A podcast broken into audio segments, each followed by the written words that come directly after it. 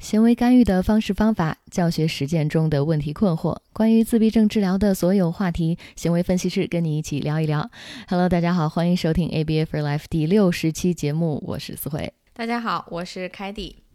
我昨天在打开喜马拉雅的时候，看到这个平台的提示，就是提示我当主播已经有五百多天，所以我忽然的被震惊到哈，因为我没有意识到咱们这档节目已经一岁半了。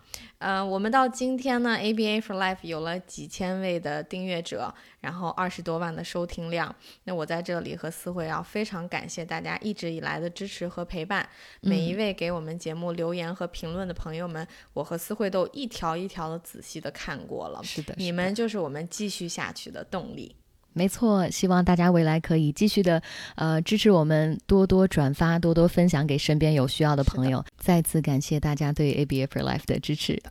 好，老规矩，那今天又是整时期。那每次整时期的时候呢，凯迪跟我就会设置一些问答的环节。那这一次呢，我们是收集了前面五十九期节目有一些听众朋友们的留言。那我们就话不多说，来看第一个问题。好的，第一个问题，这位朋友问到：老师们好，请问一下，之前匹配那一集中有说到孩子的偏好物，但是。得把孩子的偏好物由免费变成要完成的任务，才可以获得这个偏好物。孩子一开始会不会不愿意配合呀？嗯，哎，那这个问题问的很好哈。呃，我来翻译一下这个问题，就是说一开始匹匹配的时候是不是免费，对吧？然后后面你要教学了就要收费了，那孩子会不会不不配合？对，好，那我们说一下，这是一个。必然的阶段，因为我们不可能永远免费的陪孩子开开心心的玩儿。这虽然是我我特别想做的，也是每个 孩子特别想做的，但是我们永远要开始发指令，这是必然的。那么这个阶段由免费到收费的过程，我们把它叫做建立教学控制的阶段，也就是。老师说一个指令，孩子开始去听了，去接收这个信号了。那在我们入户的系统课程里面呢，就有这一节课啊，建立教学控制，这也是每一个特教老师必备的，可以说第一个非常重要的技能，就是你说话，孩子会听，情绪肯定会有的，绝对会有啊。但是我们有很多方法让孩子可以顺利过渡到这个愿意去配合、愿意去听从指令。比如说一开始我们的指令可以是特别简单，后面我们再改变难度，或者说。一开始指令我们跟随的这个强化是非常密集的，让孩子就明白了学习的规律，也就是听老师的一下，回答老师的一个问题，我就立马得到了奖励。所以在这样不断的呃这个听话和呃获得增强的这个过程当中啊，孩子就建立了学习的信心，因为他知道我只要快速的完成老师告诉我要做的，我就可以玩了。当然这只是一开始啊，后面我们继续过渡。这个问题问的非常好，嗯，好，那我们再来看第二个问题。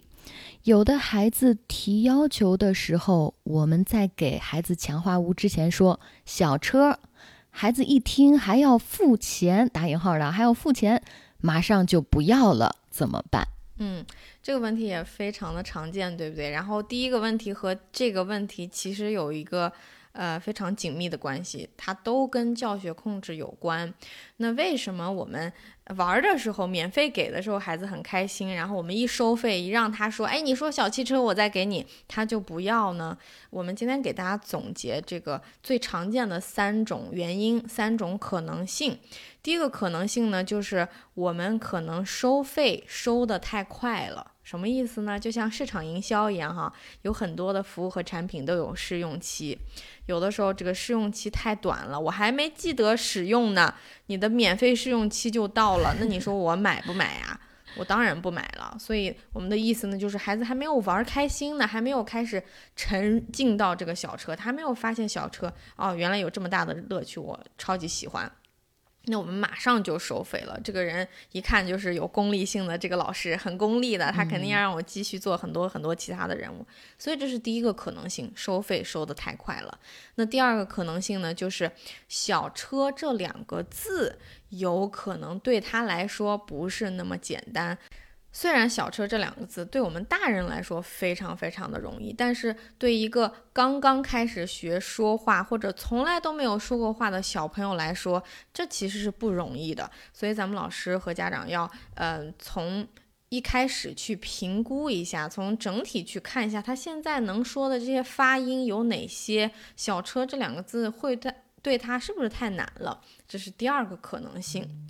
那第三个可能性呢，就是。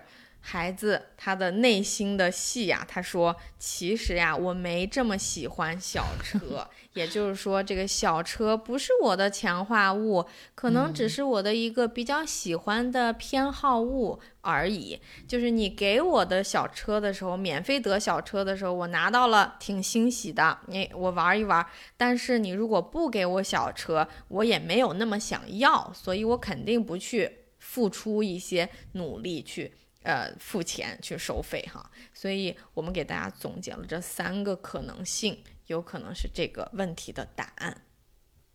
好，那这就是我们第二个问题。那我们进入第三个问题。嗯，这位朋友说：“老师们好，听了第八期节目，感觉受益匪浅。第八期节目是那些在干预中踩过的雷。”但是呢，之前在看一本书的时候，也有提到，现在的小孩呀，因为一点事儿就得到强化。那如果在社交活动中不断不断的强化孩子，以后会影响社交的主动性。那请问如何权衡这种孩子很容易得到强化物的情况呢？但是如果我们不进行强化，孩子又可能缺乏动机，那我们要怎么办呢？嗯，这是一个非常好的问题啊。嗯，我来简单的还是翻译一下这个问题，也就是啊，那这位。朋友说了，在个训课上的时候，老师总是强化孩子的好行为啊，但是在日常的生活当中又不能一直被增强，那这个怎么去平衡？这个问题问的真的一针见血啊，是不是又我们又被逮到了的感觉？老师，你又前后矛盾了，到底增强还是不增强？其实没有呃没有冲突哈，我们来简短的解释一下。那强化是 ABA 里面呢三个最基本的行为原理之一，也是我们在干预当中使用的非常广泛，可以说是最多的一个干预的理念哈。没错，在个训课。上呢，一点点孩子的好行为，我们都愿意去奖励，都愿意去增强，因为一个是他训练的这个回合数比较多，而且有的回合呢难度也比较大，所以一开始的时候，我们大多都采用了连续增强的方式，回答对一个问题，获得一个增强，这个操作是没有问题的哈。那么之后如何过渡到从强化的很频繁到不频繁呢？这是刚才这个问题当中提到的一个本质问题，一个。基本的一个逻辑哈，那么在教学过程当中，针对于增强的频率，我跟凯迪经常提到一件非常重要的事儿，就是增强计划表的改变。我们一开始可能是采用 F 二一，也就是连续增强，对不对？你每回答对一个问题就增强一下，但是到后面我们要过渡到 V 二，也就是不固定比率的增强。这个强化计划表是一定一定要淡化的。逐渐的呢，强化频率更低了，但是不是不强化哦？因为生活当中处处是强化啊。呃，虽然不是每一个好行为都被强化到，但是强化是一定会存在的。所以只要我们的个训的老师操作没有问题的话，一定会有这一步，就是淡化增强计划表。然后孩子能够忍受得了这些低频的强化，然后我们再过渡到什么呢？让孩子不可预知这个强化什么时候来，因为 V 二不固定比率的强化就是这个意思。我平均三三个正确反应，我才给你一次增强，对不对？在这样的操作之下，即便是。频率强化的频率低了一些，孩子依然能够坚持做完任务。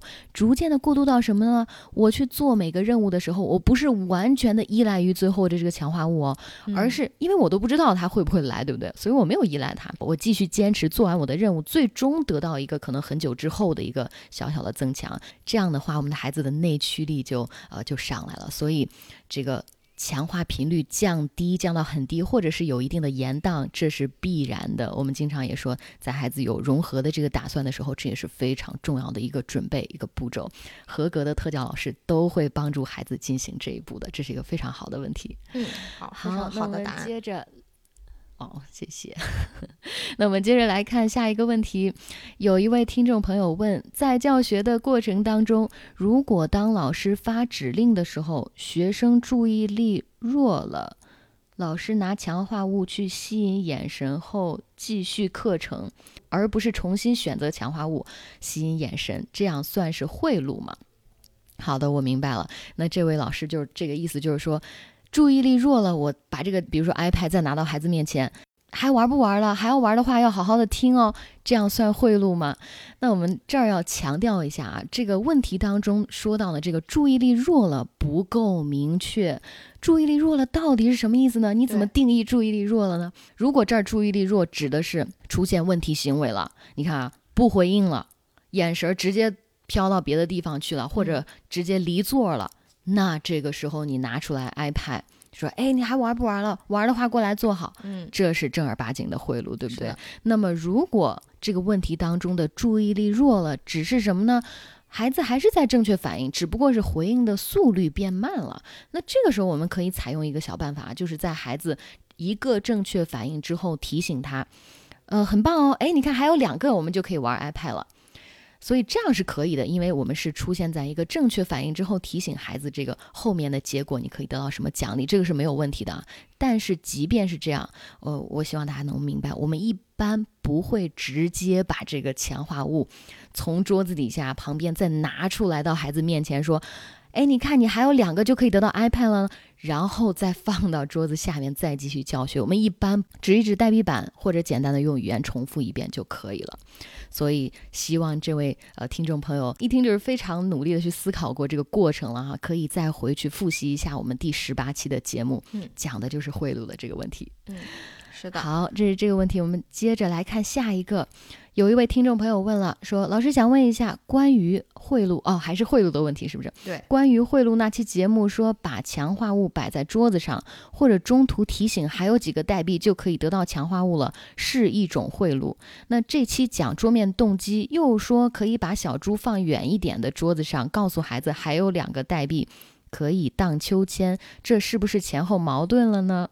这个问题问的很专业、很细致，哈，对不对？一看就是我们呃一线上课的这个实践者老师们问的问题，所以非常的细致。呃，前后并不矛盾。呃，其实这个问题就是在问我们在桌面的时候，什么时候提醒动机算贿赂，什么时候提醒动机是正确的、可以的、可以这样操作的。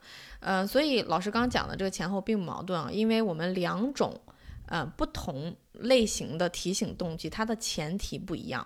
什么是贿赂呢？贿赂的前提是，当孩子出现不配合的行为、走神的行为，或者是逃避的时候，逃避的问题行为出现的时候，我们说，哎，你看还有两个代币，我们马上就出去玩了。你要不要这个小汽车了？你要不要读书了？你要不要？你要要的话，继续跟我回答问题，继续做好。那当我们在这种情况下去提醒动机的时候，这就是贿赂，这是我们不推荐大家去做的。但是呢，你怎么样去正确的提醒动机？什么时机是一个正确的时机？就是孩子在没有任何行为问题出现，哪怕一丁点儿走神儿，他一直都跟着你，跟着你，注意力的呃在你身上，一直跟着你回答问题、完成任务的时候，然后我们强化他的时候。我们说，哇，你一直做的太棒了，给你一个代币，我们还有两个哦，就马上可以出去玩了。强化的时候顺嘴去提醒动机，是一种非常聪明的做法，也是没有任何问题的，是非常适当的。所以这两个前后并不矛盾，只是我们的前提不一样。是的，一定要把握一下那个点，到底是你在什么情况之下去说出来这个。嗯，是的，提醒的。好，那我们接下来看今天的最后一个问题。呃，有一位听众问老师：如果孩子一直问一个问题，如果不回答他，他就会一直问，直到你回答了他，他可以暂时性的不问了。但是过一会儿可能又问了，这种情况怎么办？嗯。这也是一个非常典型的问题，对不对？其实，呃，如果对这个问题非常感兴趣的，或者你同样有这样子的问题存在的朋友们，可以听一下我们三十三期和三十四期，我们两期讲了三种计划性忽略的变形，也就是告诉大家你什么时候要忽略坏行为，什么时候要忽略咱们的孩子。什么时候呢？孩子和行为都忽略。那如果你不懂这什么叫忽略行为，什么叫忽略孩子，你可以听一下三十三和三十四期哈。所以在这个问题里，孩子一直问一个问题，一直问一个同样的问题，或者一直说一个跟当下一点关系都没有的话，非常有可能呢是刻板行为，或者是一些没有功能性的这样子的言语。所以我们首先需要给这个行为做一个功能判断。你可以记录一下 A、B、C 数据，看看它到底是不是我刚刚说的刻板的、没有功能性的这样子的一个表现。嗯，那如果是这种刻板的呢话，我们要用到的就是那个技巧，是一个变形哈。这个变形叫忽略行为，但不忽略孩子。嗯，也就是说。当孩子问这个经常不相关的问题、模棱两可的奇奇怪怪的问题的时候，我们不回答这个问题，我们该干什么干什么，该跟他沟通跟他沟通，该跟他上课跟他上课，该不理他也就不理他。哈，就当下千万不要给一些过多的一些反应。那我有个例子，其实我在三十三、三十七四期也举到了，就是我的一个学生会经常问，呃，所有的老师你叫什么名字？即使我们诊所所有的老师的名字他都了如指掌，他也 见到你就说，哎，你叫什么名字？哎，你叫什么名字？呃，很好玩哈。呃，所以如果他跟我迎面走来的时候，他问我，哎，你叫什么名字？我一一看就知道啊，你在问你的这个，你在问你这个刻板行为，对不对？我不会说，哦，我叫凯迪，我不会跟他说。我会该怎么样怎么样，比如说我见到他迎面走来，该打招呼我就打招呼，我就像没有听到那句话一样。我会说：“嘿，buddy，你今天在学校怎么样啊？诶，你今天的衣服很好看啊。好，一会儿见哦，拜拜。”所以我根本就忽略了他这个你叫什么名字的这个问题。所以呢，我们用到的技巧是忽略行为，但不忽略孩子。有呃兴趣的呃听众朋友们可以重听那两期。好的，那以上呢就是我们今天给大家挑选的六个问题。那我们这期的节目呢到这里就要结束了，欢迎大家继续关注我们的微信公众号 MyStarABA，也欢迎大家加入我们的微信社群。每天呢，我们有辛勤的 MyStar 小助教在群里和大家互动交流。是的，官方机构合作个案指导和咨询，也欢迎联系节目详情页面当中小助手的微信号。如果你有一篇好的文章，一定要拿过来和我们分享一下，欢迎给我们投稿。那我们期待下一个整十期的节目，不见不散了，拜拜，拜拜。